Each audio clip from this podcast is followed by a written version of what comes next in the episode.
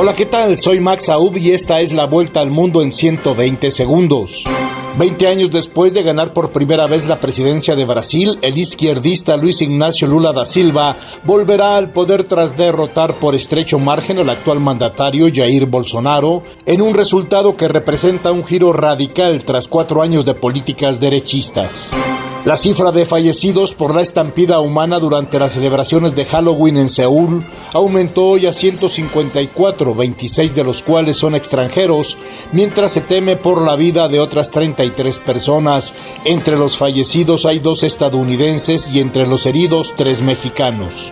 Al menos 132 personas murieron después de que un puente colgante del siglo XIX se desplomó sobre un río en el oeste de la India, lanzando a cientos de transeúntes al agua en uno de los peores accidentes de la última década en este país.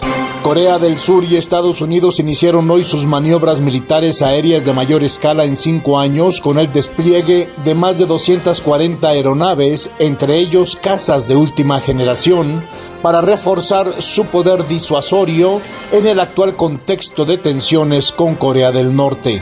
El ex secretario de Seguridad Pública del Estado mexicano de Guerrero, Leonardo Octavio Vázquez Pérez, fue detenido por su presunta vinculación con la desaparición de 43 estudiantes de una escuela normalista en 2014 en la localidad de Ayotzinapa.